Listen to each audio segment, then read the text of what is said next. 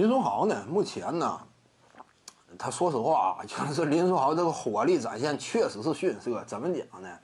现在看起来啊，北京队有点旧疾复发呀。什么救急复发？就林书豪火力展现真是不行啊！就光送助攻，光中路挡拆呢。面对有些球队好使，对不对？你比如说像拥有韩德君呢，这这种极为笨重型内线的球队，你可能说有的放矢，但是并不是打谁都好使的。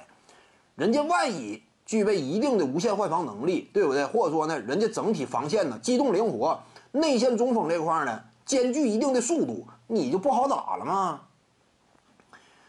怎么讲呢？还是那句话，我之前强调的，就是北京队今年呢，他拥有争冠希望。这个希望主要的着力点在于哪儿？两点：一是赛制的优势，对不对啊？一场定胜负，那我拼一下，我阵容深度不足，我核心球员呢，可能说能力啊也没有那么拔尖儿，但是一场定胜负啊，谁都有机会。北京队原本呢，国产球球员实力班底就不俗，当然也有机会。再有一点就是北京队他是双外援嘛。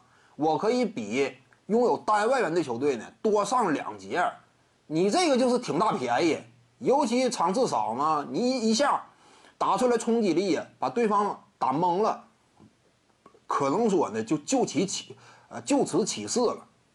但是林书豪呢，你不能说他是这个北京队啊一个争冠多么强有力的保证，只能讲他跟尤度绑到一块儿。这算是个优势，单独拿出来任何一个呢，谈不到优势了。这林书豪嘛，火力确实稍微有点逊色。林书豪，以前北京队就是，一旦打不开局面呢，这个没有人能够扛枪啊。以前北京队，现在差不多还是类似的情况。但好在就是我可以上双外援嘛，就面对主流的竞争队伍，他是双外援嘛，其实这点是便宜，这点。